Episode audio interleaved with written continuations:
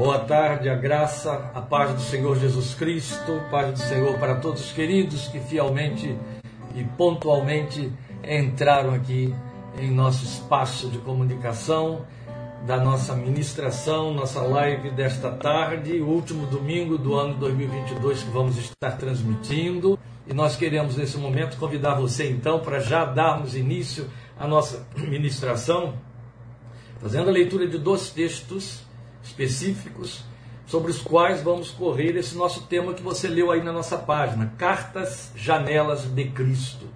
Cartas Janelas como sendo uma palavra só, separadas aí apenas por um hífen.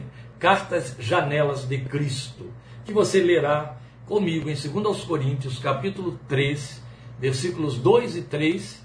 E logo em seguida nós estaremos fazendo a leitura de um outro texto que vai ser reforço do texto que estaremos lendo em, em Coríntios, que é 1 Timóteo capítulo 3 também, sendo o versículo 16. Então, começando em 2 aos Coríntios, capítulo 3, versículos 2 e 3, na minha versão o texto diz: Vocês mesmos são a nossa carta, escrita em nosso coração, conhecida e lida por todos. Vocês demonstram que são uma carta de Cristo, resultado do nosso ministério escrita não com tinta, mas com o Espírito do Deus vivo, não em tábuas de pedra, mas em tábuas de corações humanos. Em seguida temos o texto de 1 Timóteo 3,16. Não há dúvida de que é grande o mistério da piedade. Aquele que foi manifestado em carne, justificado no Espírito, visto pelos anjos, pregado entre as nações ou entre os gentios, crido no mundo, recebido na glória. Amém? Vamos falar com Deus. Meu Pai, eu rogo mais uma vez, porque já estivemos sobre esta palavra ontem, ministrando, compartilhando com a igreja presente aqui, aqui representada por aqueles teus filhos, que mais uma vez o Senhor, por graça e misericórdia, nos abra o coração, a alma, pelo mover do teu espírito, o entendimento espiritual para que esta palavra nos desperte, nos esclareça, encontre lugar e comece a ecoar em nossa fé, em nossa caminhada, em nossa vida de comunhão contigo ao longo do tempo que temos nesta terra. Permite que ela se ajunte a tudo aquilo que tu tens usado na tua palavra para trabalhar a nossa fé e o nosso caráter em Jesus, a fim de intensificar o trabalho que o teu Espírito tem feito ao longo dos anos para aprimorar aquilo que tu começaste um dia a realizar em nós. Permite que esta palavra tenha acolhimento em cada coração dos teus filhos que a acompanham aqui comigo agora ao vivo e daqueles que a estarão acompanhando a posteriori nas gravações. Rogamos que na tua misericórdia nos fales de perto e a glória seja somente de Cristo Jesus, o Senhor, para teu louvor e honra. Aleluia. Amém. Amém. Meus irmãos, embora eu esteja dizendo e disse e repito que esta é uma mensagem de Natal que nós queremos transmitir como mensagem de Natal, o título do tema parece não dizer nada disso, não é? Cartas Janelas de Cristo. O texto de 2 Coríntios 3, 1 e 2, 2 e 3, perdão, também parece só dizer o que o tema está falando aí, Cartas Janelas de Cristo. E o texto de 1 Timóteo 3,16, que parece nada ter a ver com o texto de Coríntios, segundo aos Coríntios, também, outro tanto, parece nada dizer ou ter a ver com o Natal. No entanto, você vai perceber que nos servimos destes textos para poder aplicar esse tema exatamente para comunicar, pensando em Natal, esse significado tão especial de Natal para nós. Como eu disse, eu tenho hoje uma síntese a fazer nesta palavra, de forma que no tempo ela vai ser encurtada, mas por conta de ser encurtada no tempo, vai ser encurtada também na sua aplicabilidade por conta desse propósito de é, sintetizar. Mas ontem, ministrando para os irmãos que estavam aqui, nós a dilatamos muito, porque eu a introduzi com uma, não reminiscências, mas uma, uma repassagem em cima de 49 anos de pregação. 50 anos de evangelho, 51 anos de evangelho, mas no segundo ano da minha fé em Cristo eu já estava pregando. Então eu estava dizendo, seus irmãos, são 49 anos pregando a palavra de Deus, evidente que a princípio não com a intensidade destes últimos anos, depois do ministério pastoral, por sinal, não é? que em 2024, querendo Deus, vai completar 40 anos, né? uma data simbólica, que seja um verde de esperança e de glória, já que significa jubileu de esmeralda. Né? Mas a verdade é que nestes anos todos de mais intensidade de ministração, por conta do ministério pastoral, do ministério itinerante, Nesses últimos dias eu estive levantando algumas questões de caráter bem pessoal, não apenas a nível do, do, do, do retorno dessa ministração, não, eu dou glória a Deus por sua misericórdia infinita. Esses quase 40 anos de ministério, efetivamente de ministério, dou glória a Deus por suas frutificações, pelo seu alcance. Às vezes vem na memória, né? As respostas dadas à palavra evangelística, as centenas e centenas de vidas que se renderam ao Senhor Jesus ao longo de muitos lugares. E aquelas outras tantas que eu tive a, a alegria imensa, que eu acho que é o maior prazer que um pregador da palavra de Deus pode ter, é de evangelizar alguém e depois levá-la ao batismo.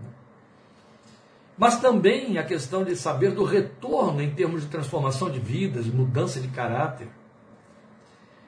E num contexto em que vocês que têm me acompanhado me ouvem lamentar muito isso, né? um contexto em que a igreja está tão empalidecida nos seus valores, na sua credibilidade, estes últimos dias mais do que em qualquer outro tempo, eu voltei o questionamento para a minha pessoa, para mim como cristão. Considerando o fato de que, como não fui levado a pregar como quem abre a Bíblia e repete como papagaio, mas transmite aquilo que ruminou, aquilo que primeiro me alimentou, Tive este zelo aprendido de Dorcas e jamais abri mão dele, glória seja a Deus por isso, a ele toda a honra, de jamais pregar uma mensagem sobre a qual não tivesse meditado bom tempo e que tivesse falado ao meu coração. Se não me falasse em primeira mão, eu não a passaria para ninguém. E aí eu considerei o fato de que, tendo pregado ao longo de todos esses anos esta palavra que primeiramente falou a mim, eu perguntava ao Senhor até onde a proposta desta palavra produziu os frutos que o Senhor pretende. Pensar, meus queridos, em frutos externalizados é fácil pensar e fácil vê-los. É muito fácil pensar na resposta que alguém dá a uma movimentação de dom ministerial. Porque tem muito a ver com aquela pessoa a nível da resposta em cima do que ela recebeu.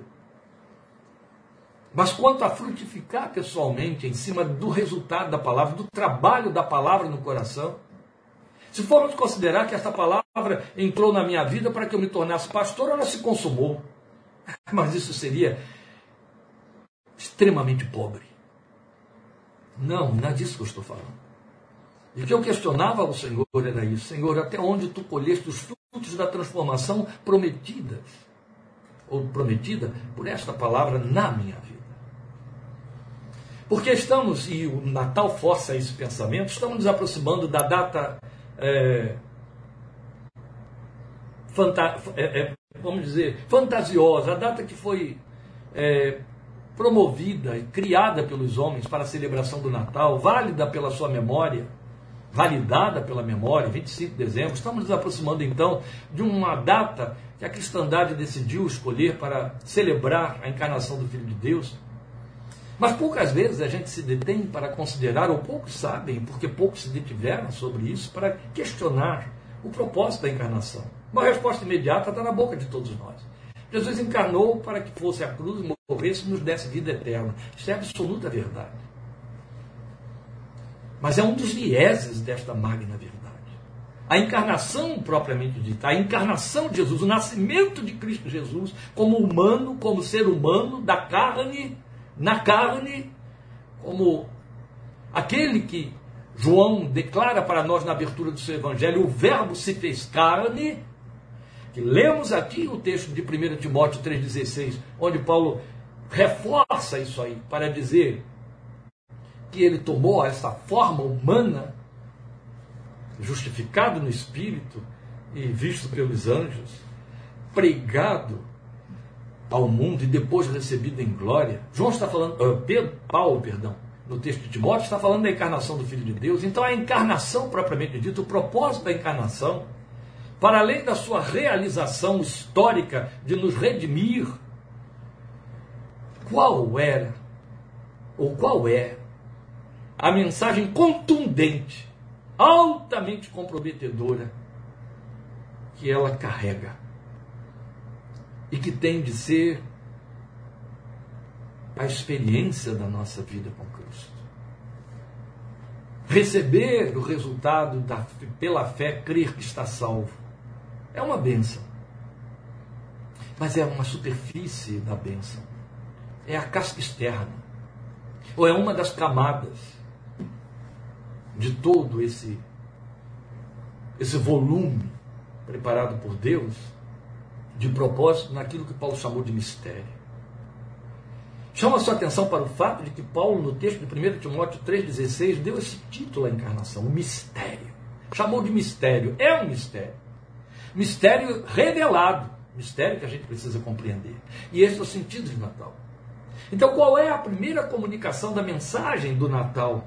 Do fato histórico do Natal, daquilo que aconteceu há mais de dois mil anos em Belém da Judéia. O Verbo se fez carne. Este é o sentido do Natal. Natal é isso. O Verbo se fez carne, o Verbo nasceu como homem, como gente. E Paulo expõe isso como sendo mistério, acabei de dizer. Mas, como eu disse também, mistério revelado. E revela o quê? Revela o que a encarnação traduz. O que, que a encarnação traduz? Ora, quase oito séculos antes dela acontecer, Isaías a profetizou, chamamos de uma das profecias messiânicas, dizendo para nós que ele seria chamado Emmanuel, Deus conosco, mas por isso mesmo, revelando ainda um mistério maior. Ou este é o sentido do Emmanuel, do Deus conosco, como sendo o sentido profundo da encarnação. Deus que se faz como nós, que se fez como nós. O Deus que nos assumiu, se aparentando conosco. Não é apenas se identificando conosco, assumindo a nossa realidade existencial é um grande mistério, porque nós sabemos muito bem que, são, que, a, que a encarnação é fruto de um plano, lembrando aí os que estão nos acompanhando nos estudos das minutas em Efésios, de um plano elaborado pela Trindade Santa nos dias da eternidade, antes que o mundo existisse. Lá naquele tempo, se podemos chamar a eternidade de tempo, Deus havia decidido que ele teria de assumir a forma humana para resgatar o homem do seu pecado, da sua desobediência universal e eterna. E assumiu esta posição como o filho que veio e nasce, gerado pelo Espírito Santo, no ventre de Maria. E Jesus esclarece esse mistério, aí a gente começa a desdobrar o sentido da encarnação ou do Natal, então vamos entender encarnação, porque eu estou querendo que os irmãos percebam aqui que a nossa proposta é pensar em Natal como encarnação. Natal é isso, Natal é a encarnação de Jesus. E ele então esclarece esse mistério quando ele fala com Felipe, quando ele responde a Felipe, aquela pergunta que no primeiro momento pode ter sido uma frustração. Se é que o Filho de Deus poderia se frustrar, Ali estava um momento especial de frustração. Senhor, mostra-nos o Pai, é o que nos basta. Há um, um momento ligeiro, mas altamente perceptível, de lamento na palavra do Filho de Deus, quando diz para o grupo, através de Filipe: Estou há tanto tempo com vocês e vocês ainda não me conhecem. Olha que coisa. Senhor, mostra-nos o Pai. Isso é o que basta. Felipe, eu estou há tanto tempo com vocês ainda não me conhecem. Eu e o Pai somos um. Quem vê a mim é o Pai que vê. Eu e o Pai somos um. Essa é encarnação. Quem me vê é o Pai que vê. E depois, outro tanto, quando ele ora ao Pai, isso está naquela oração que chamamos sacerdotal, em Evangelho de João, capítulo 17, especialmente no versículo 6, ele ora ao Pai e ele diz: Eu revelei o teu nome àqueles que me deste. Eu te revelei aqueles que me deste. Ora, jungindo isso, a resposta que ele dá à pergunta de Filipe, o que você entende é ele dizer: Eu te revelei em mim aqueles que me deste. Isso valia para o Filho de Deus incomparavelmente mais do que valeu para Paulo, que outro tanto nos diz, escrevendo aos Gálatas: Aprove a Deus, que desde o ventre da minha mãe me escolheu revelar o seu filho em mim.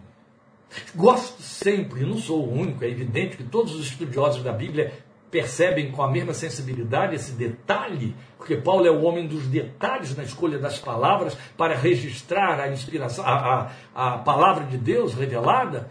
Ele, ele usa um pronome que não é próprio para aquele verbo. Era de se esperar que Paulo, preposição, perdão, era de se esperar que Paulo dissesse: aprove a Deus, que desde o ventre da minha mãe me escolheu, revelar o seu filho a mim. E ainda prevaleceria como sendo aprove a Deus. O fato de que Deus resolveu revelar o seu filho a A e a B, e às vezes não a C, é algo profundamente misterioso. Mas não foi isso que Paulo disse.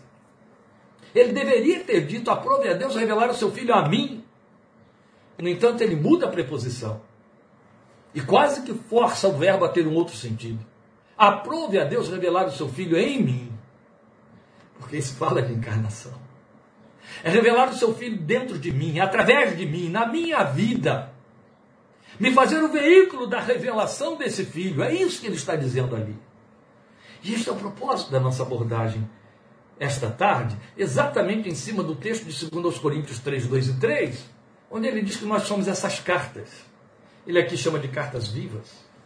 Mas ainda, ainda voltando à oração de Jesus em João 17, o Senhor depois expõe nessa oração o propósito de tudo, quando ele diz assim no versículo 21: Pai, como tu estás em mim e eu em ti, que eles também estejam em nós, para que o mundo creia que tu me enviaste. Eu chamo a sua atenção para esta locução verbal, estar em. Como tu estás em mim e eu estou em ti, que eles também estejam em nós, para que o mundo creia que tu me enviaste. O mundo crê que eu vim de ti, porque sabes que tu estás em mim. Eu estou fazendo uma paráfrase, explicando o texto. O mundo crê que eu vim de ti, porque tu estás em mim, porque eu estou em ti.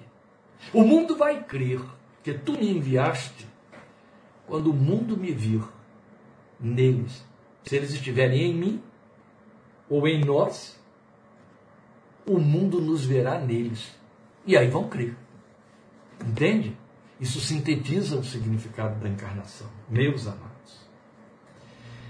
E eu creio que Paulo então resumiu esse propósito numa expressão só, que ecoa na história, na meditação, na confissão da igreja já há dois milênios, em Colossenses 1,27. Para mim, é um daqueles textos mais sagrados, mais solenes, diante do qual eu me curvo com reverência e com muito temor. Eu estou dando ênfase ao muito temor. Meus amados, eu temo a palavra de Deus. Eu temo o que nela está escrito, eu temo as suas advertências, eu temo os seus conselhos, eu temo as suas promessas.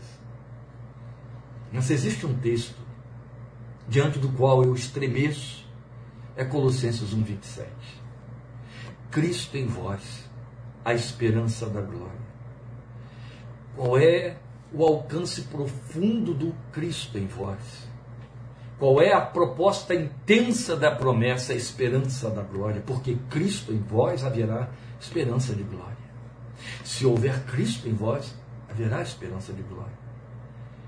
Ah, se a igreja alcançasse a intensidade do significado desta palavra. Ah, se a igreja entendesse quanto ela nos compromete, quanto é gloriosa ou glorioso o comprometimento dela. Ah, se a igreja mais do que cantasse um texto como esse, recitasse um texto como esse, lesse um texto como esse, se detivesse sobre ele e deixasse ele penetrar no seu coração e abalar nossos sistemas internos até entendermos quão comprometidos estamos com esta proposta da vontade, do plano de Deus para as nossas vidas. Vidas como essas que somos. Cristo em vós. Esperança da glória. Esperança da glória para quem? Que tipo de glória pode ser esperada? E até onde podemos entender Cristo em vós para que haja esperança da glória? Até onde seria Cristo em vós? Eu chamo isso de retroencarnação porque a encarnação significa Cristo estando conosco, o Emanuel, Cristo tomando nossa forma, Cristo se identificando conosco, Cristo assumindo ser um de nós, o verbo se fazer gente, essa gente eu e você, sujeito a sofrer as mesmas paixões, a padecer as mesmas fraquezas, a vivenciar as mesmas tentações, a sofrer as mesmas debilidades e limitações, dentro de um contexto que para nós não vai fazer nenhuma diferença, afinal de contas, nascemos e vivemos num mundo tenebroso. Mas o Filho de Deus veio da sua glória excelsa. E a Bíblia deixou clara, claro que ele desceu a um sistema de trevas. Imagine o impacto disso. E uma vez nesse sistema de trevas, você sente fome, ele sentiu fome, sede, ele sentiu sede, cansaço, ele sentiu cansaço. E sofreu todas as tentações contra o seu temperamento, contra a sua disposição quanto às suas esperanças, seus sonhos, seus desejos. E glória a Deus. A todas elas venceu, porque era o novo homem. o segundo, ou o último Adão, ou o segundo homem. Glória a Deus. Mas aí está toda a razão da encarnação, Cristo em vós. Ele nos assume para que nós o assumamos. E o verbo assumir aqui tem um sentido de identificação. Amém? Sei que você está me acompanhando. Cristo em cada um, cuja forma ele assumiu, para que cada um, por sua vez, assuma sua forma de glória. É isso que Colossenses 1,27 está dizendo. O que esclarece e fica esclarecido em 2 Coríntios 3,18. O que, é que 2 Coríntios 3,18 comunica para mim e para você? Vamos lá, está aqui pertinho, é o último versículo do texto que nós estamos lendo, de 2 Coríntios 3. E todos nós, que com a face descoberta contemplamos a glória do Senhor, segundo a sua imagem, estamos sendo transformados com glória cada vez maior, a qual vem do Senhor, que é o Espírito. Eu tomei conhecimento deste texto de 2 Coríntios 3,18 pela primeira vez na vida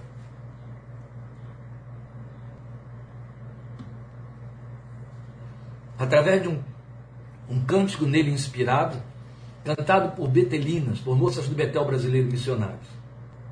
Apareceram em nossa igreja, a igreja aí da Ana Maria Bellini, e cantaram lá esse texto de 2 Coríntios 3,18. Foi a primeira vez que eu conheci o texto, quando era um garoto.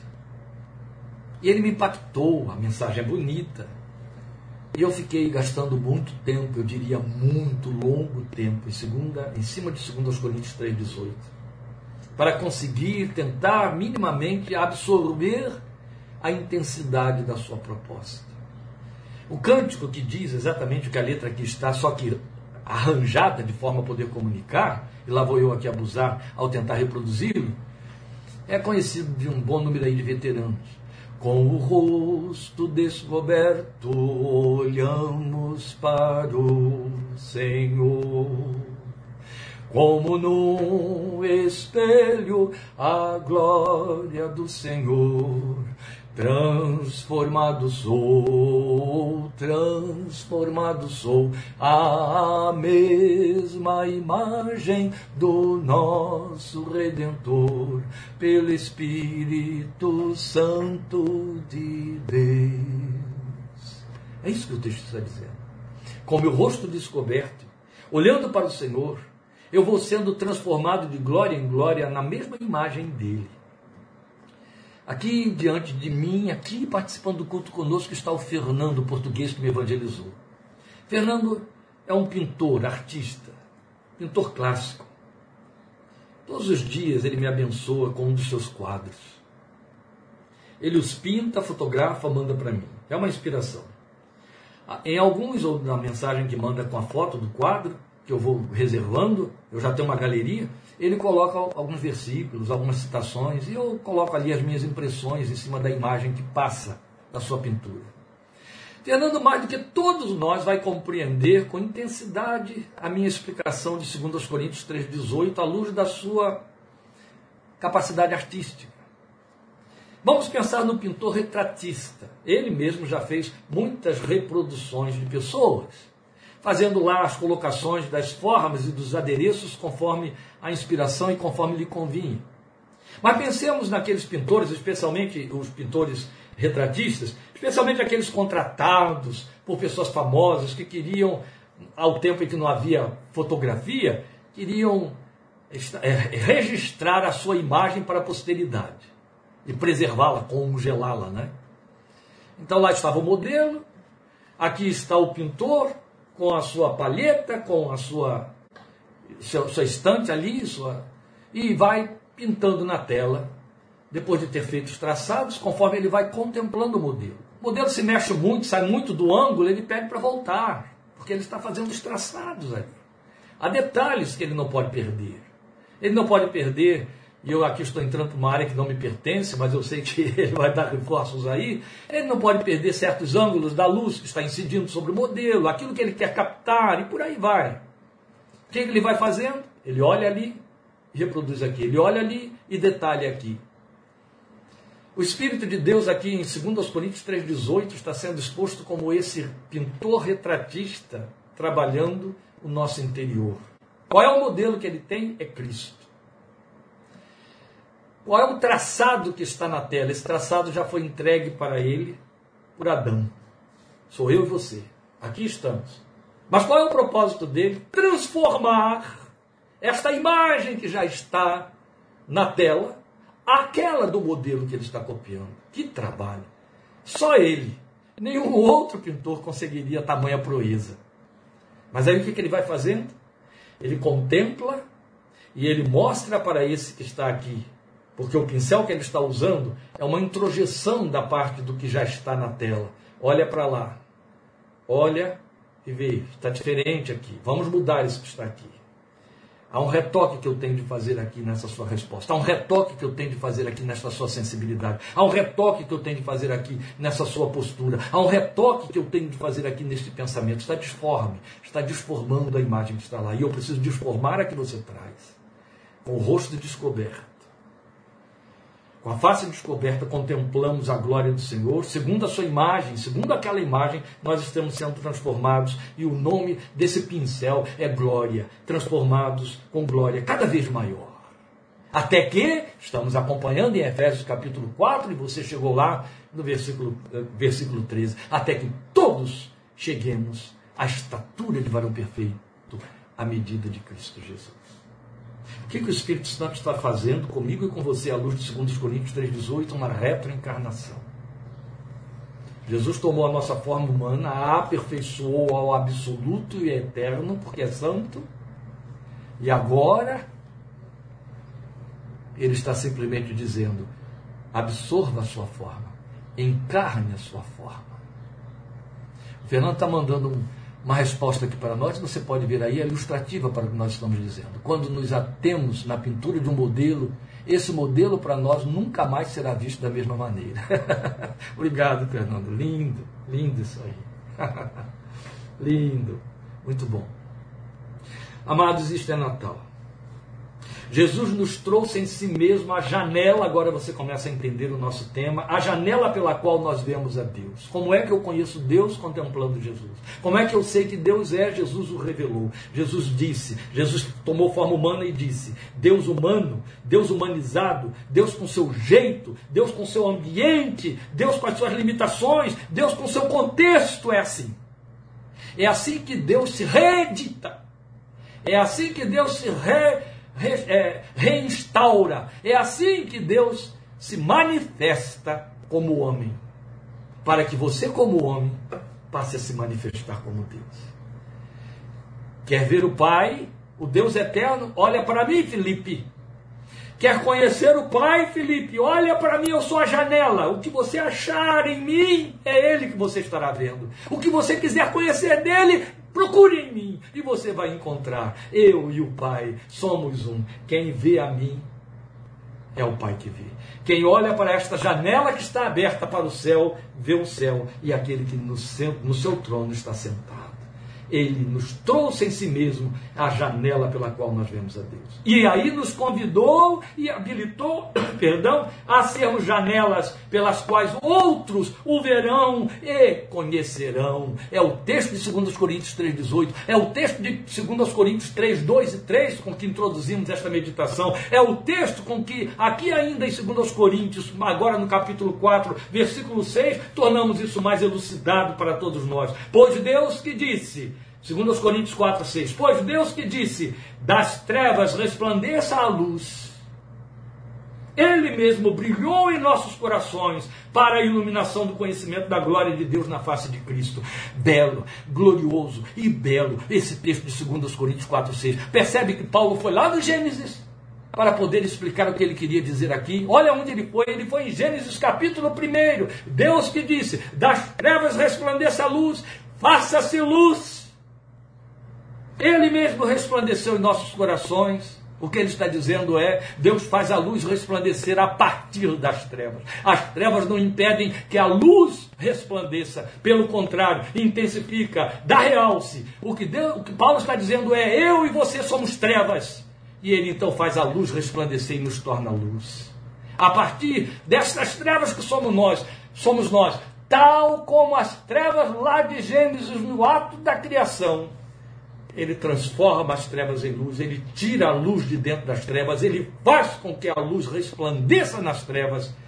E ao resplandecer essa luz nestas trevas que somos nós, filhos das trevas, aqueles que nasceram decaídos, a partir dali, ele brilha em nossos corações, daí nos transforma em luz para a iluminação do conhecimento dele, para que as pessoas possam, através dessa luz, conseguir enxergar, a luz está incidindo ali, conseguir enxergar Deus, conhecer Deus através de mim e de você, porque vamos brilhar, o que vai brilhar em mim e em você é a face de Cristo. Como é gloriosa essa revelação e altamente comprometedora. E isso fala para mim e para você, meu amado, o que Natal significa, o que a encarnação significa.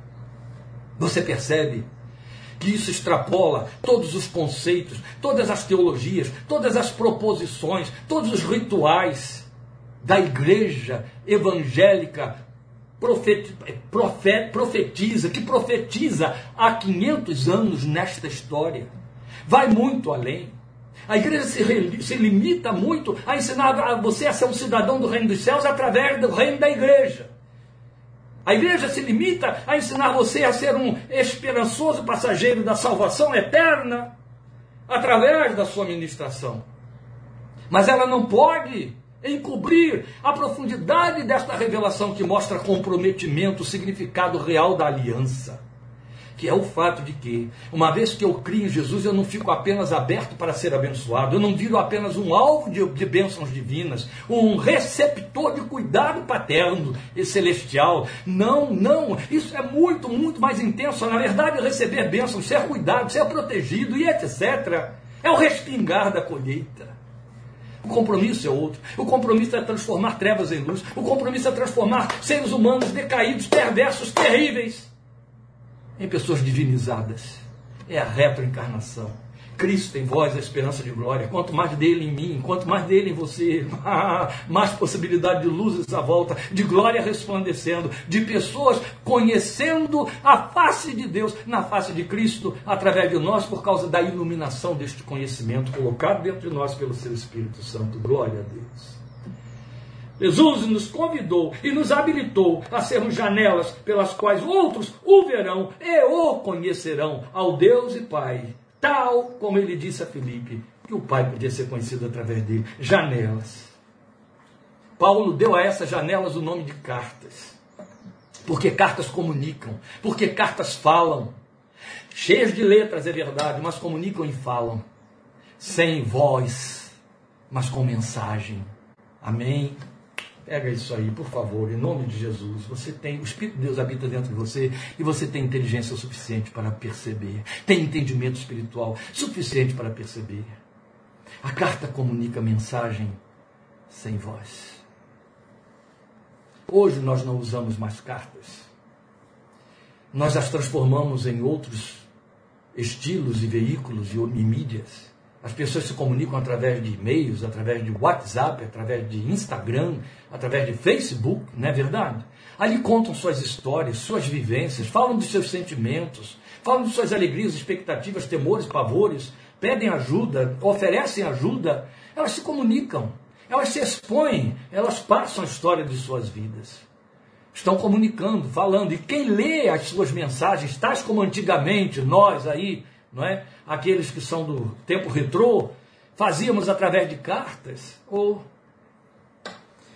ou fazer, já fiz 33 anos de casado, então já tenho aí mais de 34 para 35 anos de convívio com Lília, porque durante o tempo de namoro, naquele tempo, não havia internet.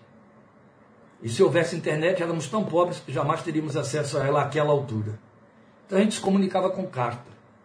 Mesmo morando em cidades muito próximas, mas as mensagens demoravam aí e demoravam a voltar, porque dependia do correio que era intermediário. E eu me lembro das longas cartas que eu escrevia.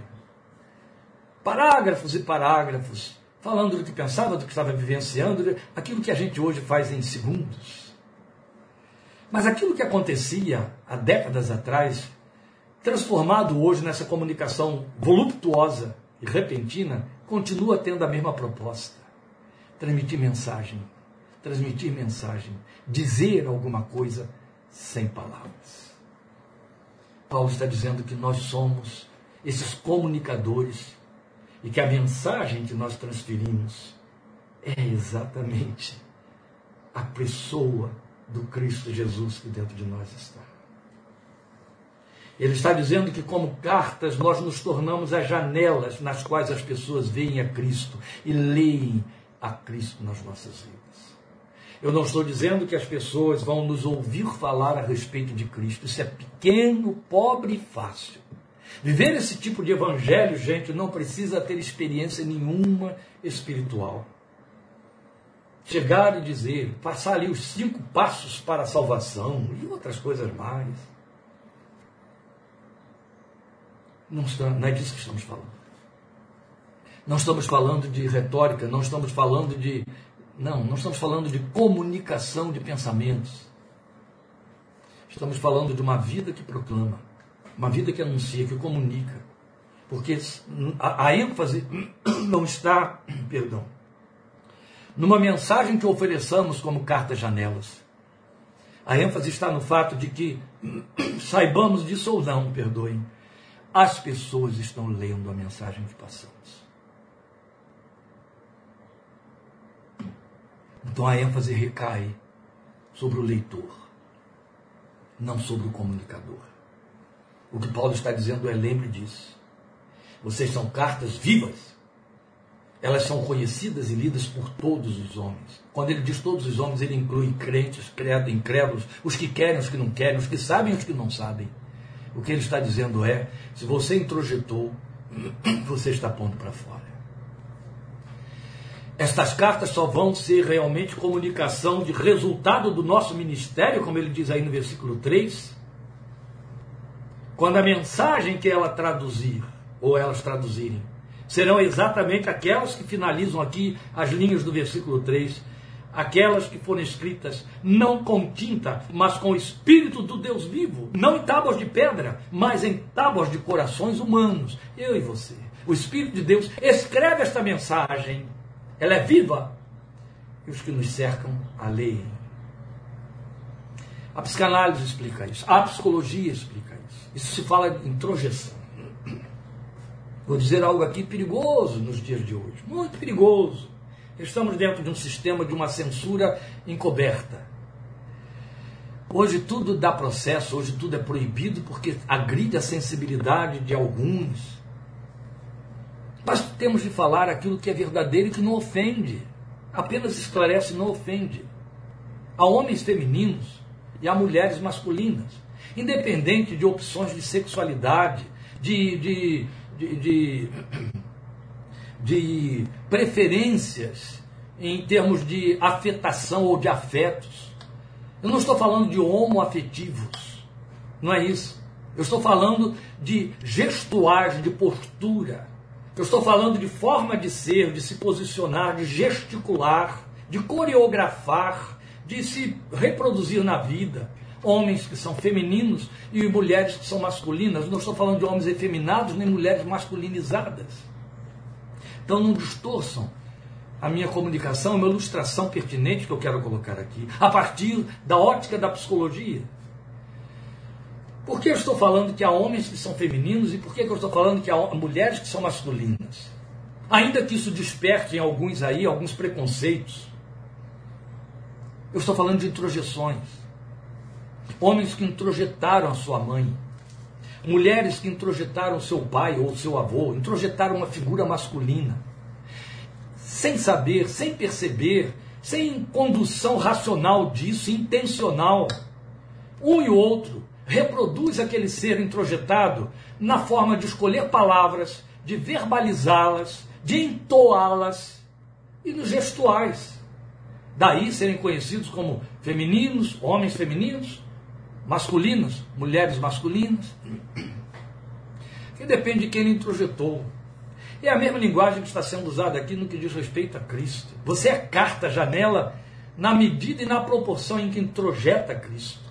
Quanto mais dele você tiver introjetado, mais isso vai sair. E até através de seus gestuais. Um afagar numa mão, a forma de olhar. A Bíblia nos fala dos gestuais de Jesus. Tomou a criança no colo, impôs a mão, abençoou, declarou quero, olhou para ele e o amou. A Bíblia fala isso, do olhar de Jesus. Quanto mais você o introjeta, mais dele você põe para fora. E é nisso que Paulo diz que, desta maneira, as pessoas verão o conhecimento de Deus iluminado na face de Cristo dentro de você. Isso é retroencarnação. Entende? Se é possível um ser humano introjetar um outro de outro sexo pela palavra de Deus, não só é possível, quanto é necessário, imprescindível, inegociável que todo cristão introjete o Filho de Deus, para isso ele encarnou. Ele veio aqui, tomando forma humana, para que o humano tome forma divina, devolva desta maneira. E aí eu vou encerrar, ó, estou encerrando, e não foi tão curto assim quanto eu prometi, dizendo algo que foi o que me ocorreu como resposta às minhas orações com que eu comecei a falar aqui hoje. Senhor, o que tem ficado o que tem prevalecido de todo esse trato com a tua palavra ao longo dessas dezenas e dezenas de anos? Quais são os resquícios? Quais são os resíduos? O que é permanente? O que é eterno? Mais do que a comunicação de verdades, do que a comunicação de promessas.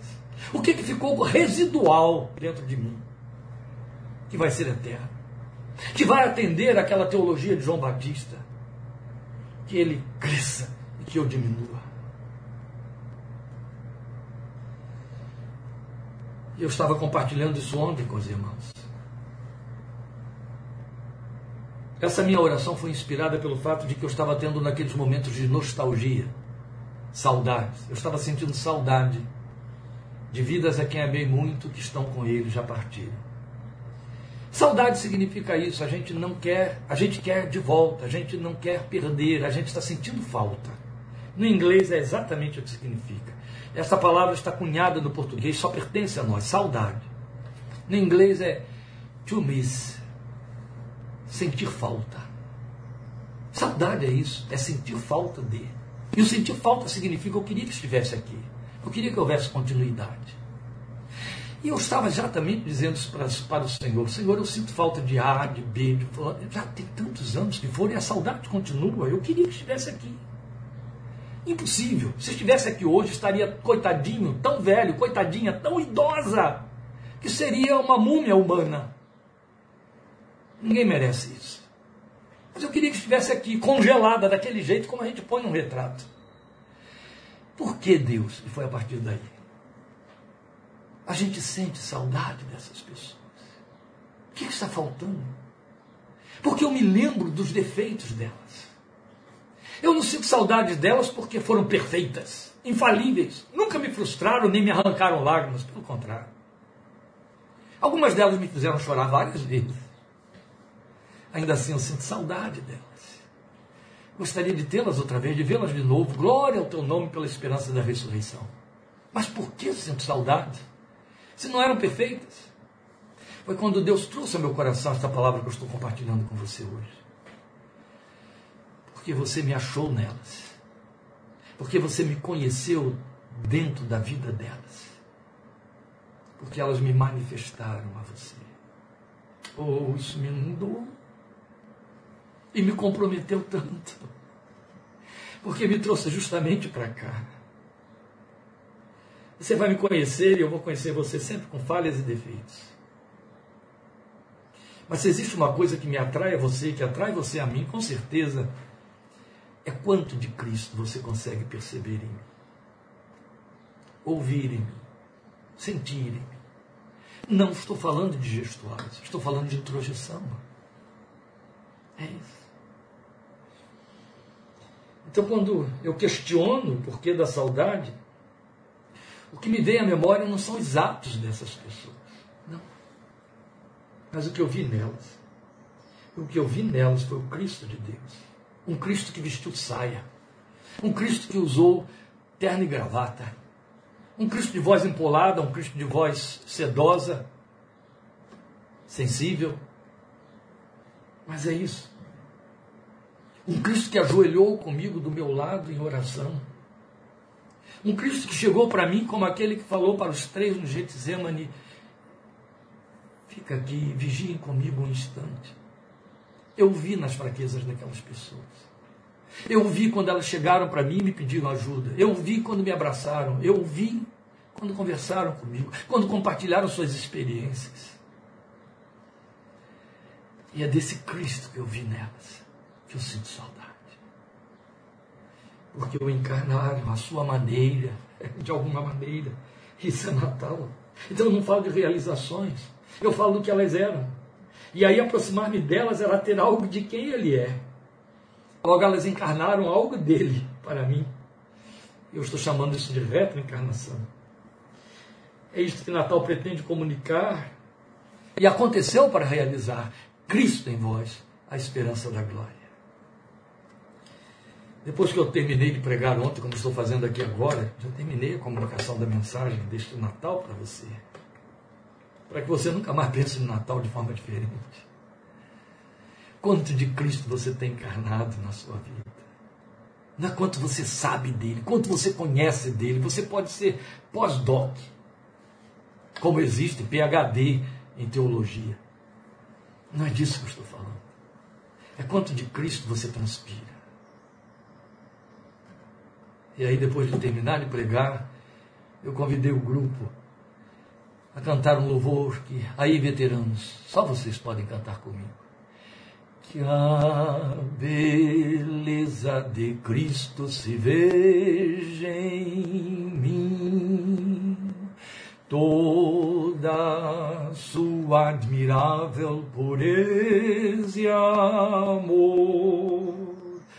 Oh, tu, chama divina, todo meu ser refina, até que a beleza de Cristo se veja em mim. Amém. Feliz Natal. Até janeiro de 2023. Estarei e continuarei orando por vocês crendo firmemente que oram por mim, por minha casa, para que Deus continue nos dando tempo especial de compartilhar esta palavra, através da qual Ele vai nos transformando a imagem de Cristo. Aleluia. Meu desejo ser como Cristo, meu desejo ser-lhe fiel, ser como Cristo, Oh, sim, eu quero viver para Cristo. Cristo é meu Deus. Pai do Senhor Jesus.